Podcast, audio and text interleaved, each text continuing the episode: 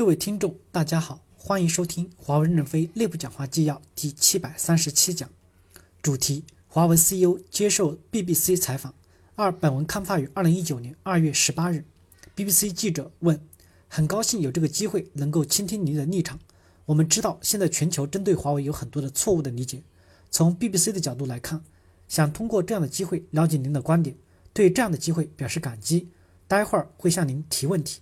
这些问题是全世界都非常关心的一些问题，我也会非常公正地问问题。再次对您接受采访表示感谢。任正非回答说：“我非常高兴回答您的问题。其实全世界很关注我们，我很感谢美国政府，因为华为公司本来就是一个小公司，也不是很出名。但美国这么多的高官在全世界游说，告诉全世界华为这个公司很重要，它有问题，结果让全世界人关注华为。”他们关注华为，再一解剖，其实华为是一个好公司。我们的销售额增长的速度非常快，终端平均增长速度每个月增长了百分之五十的销售量。所以我们要感谢美国政府到处为我们做广告。记者问：“我现在代表全世界在问您，在问您问题，有些问题听起来可能有些挑刺或者比较困难，但是我们的想法是真正想了解您在这个问题上的观点，希望不要让您觉得不舒服。”任正非回答说。有时候我回答很幽默诙谐，我幽默和诙谐也希望受众的观众能够理解，也希望您能够理解，因为我们是自由在聊天。记者问：非常感谢任先生，一开始想问您的问题是与华为公司有关的。华为公司到现在只有短短的三十年时间，取得了非常显著的成就。在您最初创立华为时，华为有哪些挑战？任正非回答说：我认为最初创立华为时是中国开始。开放改革，邓小平认为中国的军队的人数太多，大裁军。我们是整体整建制的几十万人、上百万人被裁掉，裁掉以后要转到地方来工作。中国正在从计划经济走向市场经济，不是我们不知道市场经济为何物，连中央领导也不知道市场经济为何物。邓小平理论叫摸着石头过河，但是这个河摸不好就掉到水里被淹死了。我们那时候走上市场以后，不知道市场是什么，也不知道应该怎么做。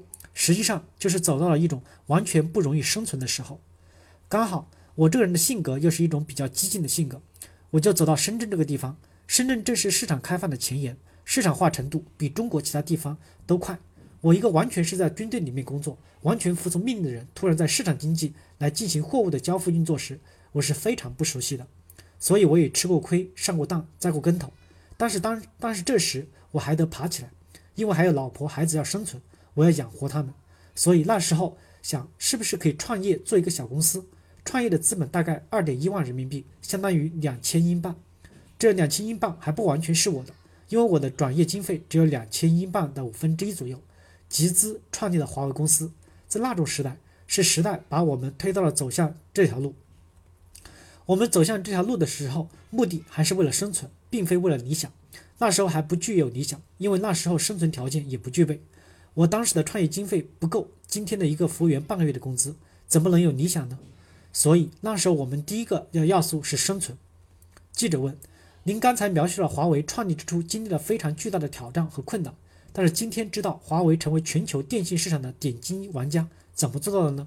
任正非回答说：“我创立华为以后，就要去琢磨到底市场经济为何物。我在研究时间阅读了许多法律的书籍，包括欧美很多法律的书籍。”中国没有这些法律书籍，我只能阅读欧美的法律书籍。我就悟出了一个道理：市场经济就两个东西，一个是客户，一个是货源。两个的交易就是法律。客户我不能把握，那我应该掌握货源。我以前就是搞科研的，接下来我接下来接着下来，我们就研究产品，把产品做好卖给客户。记者问：我们看到现在华为非常的成功，您对于华为下一步的目标是什么？任正非回答说。我们刚刚走向创业的时候，世界通信产业在我们的三这三十年中，人类在通信产业实际跨过了几千年。我们创业时没有电话的，那时打电话用摇摆子来摇电话，就如第二次世界大战战争片中看到的摇电话，那时是很落后的状况。那时起步做一些适合农村卖的很简单的设备，没有把赚来的钱消费，赚到的钱用于投资投出去，把设备从那么小做到那么大，正好中国大规模的需要发展产业时。我们这些落后的设备还能卖出去。如果今天创业，我也不知道会不会能成功。我们慢慢的走过来，觉得我们有可能做成功，所以聚焦在这方面去努力。一个人如果专心只做一件事，是一定会成功的。当然，那时我是专心致志的做通信的。如果专心致志的养猪呢，我可能是养猪状元；专心致志磨豆腐呢，我也可能是豆腐大王。不幸的是，我专心致志做了通信。通信这个行业太艰难，门槛太高。爱立信 CEO 曾经问过我一次：中国这么差的条件下，你怎么敢卖门槛这么高的产业？我说我不知道这个产业门槛很高，就走进来了。走进来以后，我就退不出去了。退出去，我一分钱都没有了，两万多块钱都花光了。退出去就只能去做乞丐了。所以，我们得勇敢的继续往前走，一步一步的往前走。我知道我们还没有那么多的力量，就把力量缩窄，缩到窄窄的一点点，往里面进攻，一点点进攻，就开始有成功，有积累。我们觉得这种针尖式的压强原则是有效的，所以我们聚焦在这个口上。这三十年来，我们从几百人、几千人、几万人到十八万人，只对准同一个城墙口冲锋，对信息传送领域进行冲锋，而且对这个城墙口每一年的投资量一百五十到两百个亿美金左右的力度，在科研投资上，我们是全世界前五名。聚焦在这个投入上，我们就获得了成功。为什么我们成功了？对别的公司不容易成功呢？